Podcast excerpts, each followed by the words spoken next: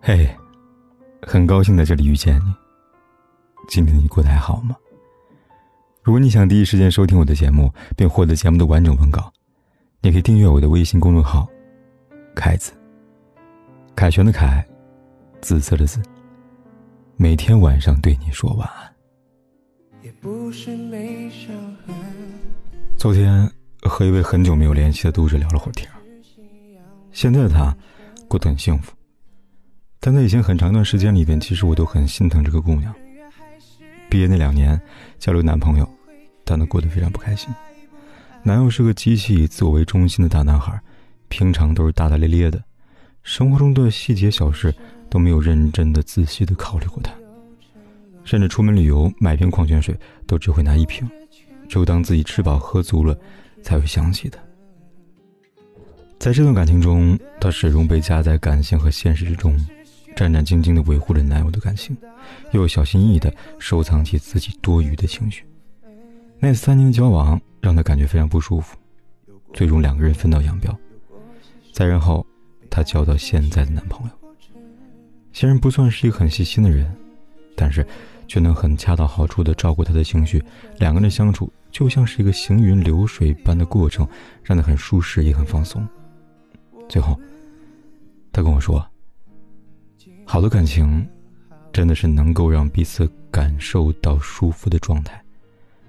听完他的话，我为如今他能够幸福而感到开心。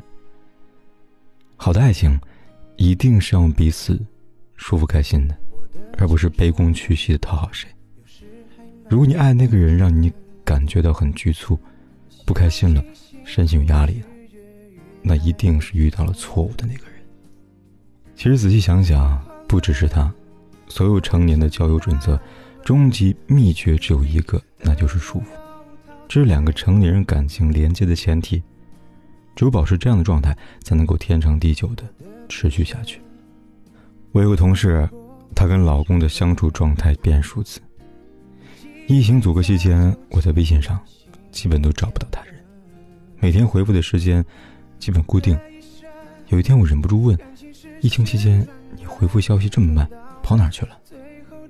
她跟我说，她跟老公在阳台上晒太阳。这半个月，她基本上每天都有很大一段时间跟老公在阳台的沙发上度过的。顺带，还把马尔克斯的《霍乱时期的爱情》这本书给读完了。我调侃她说：“天天腻在一起，不觉得烦吗？”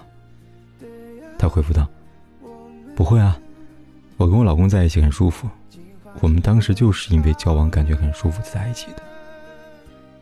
听他的话，不得不令人羡慕。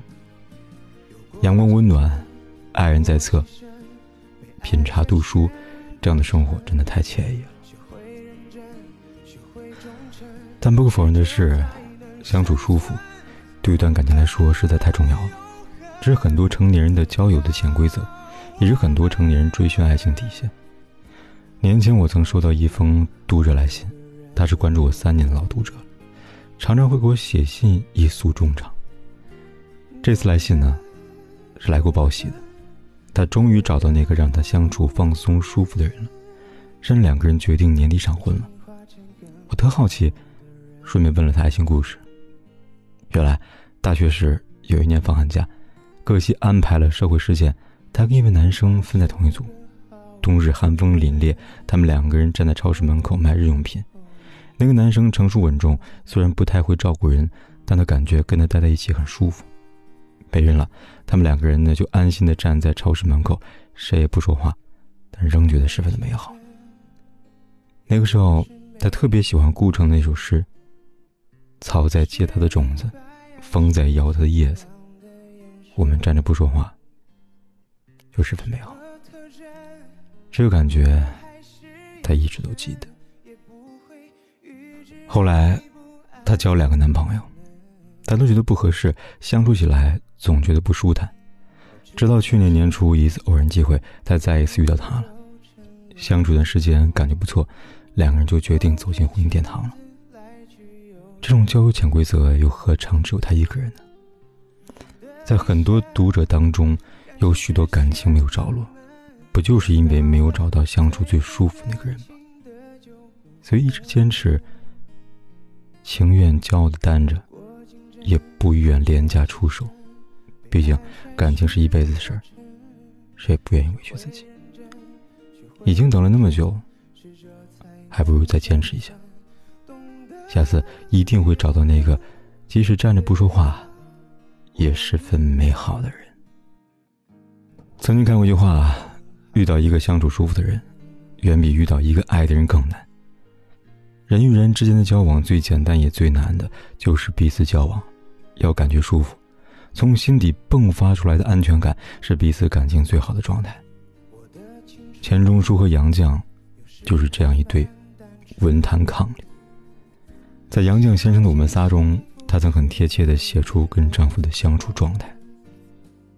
在她生女儿住院期间，没有办法回家，就把她一个人留在家里。第一天，她去医院看她时，面色羞愧地说：“对不起啊，我把墨汁滴在桌布上了。”她会心一笑：“没关系，我会洗。”第二天。他去医院看他时，又道歉，原来他又把台灯给砸坏了。他依旧笑着说：“没关系，会修的。”他一直就用这种舒服温和的态度对待他，让两个人的婚姻保持热度。张过钱钟书在文学创作上是一个文坛巨匠，但在生活上却是一个典型的白痴。当他学会划第一根火柴生炉子时，自豪地举着一根火柴，用骄傲的口气对杨绛说。你看，我会划火柴了。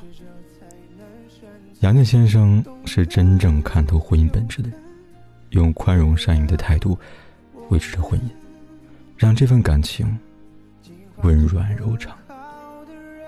两个人一生就以这样舒服的状态度过了一辈子。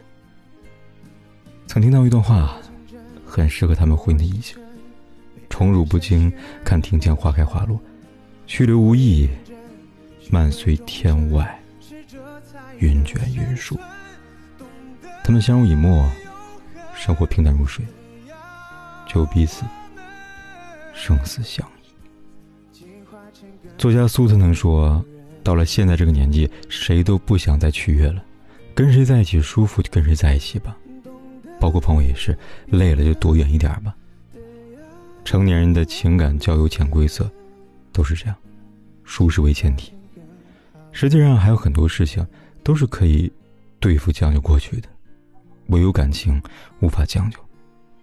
错的和勉强的感情，带给彼此的始终是一种折磨，就像两个齿轮，无论怎么磨合都转不到一起。唯有找到彼此天衣无缝、恰到好处的齿轮，才能动力十足，协同进步。只有如此，未来的婚姻才会真的甘之如饴。有过竞争，有过牺牲，被爱筛选过程，学会认真，学会忠诚，适者才能生存。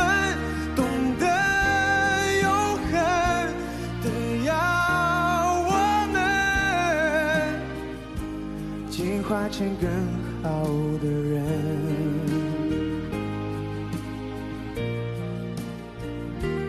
懂得永恒的要我们。进化成更好的人。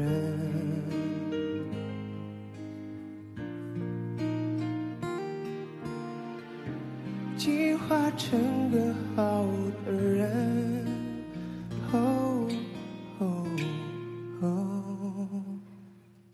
不管天有多黑，夜有多晚，我都在这里等着，跟你说一声晚安。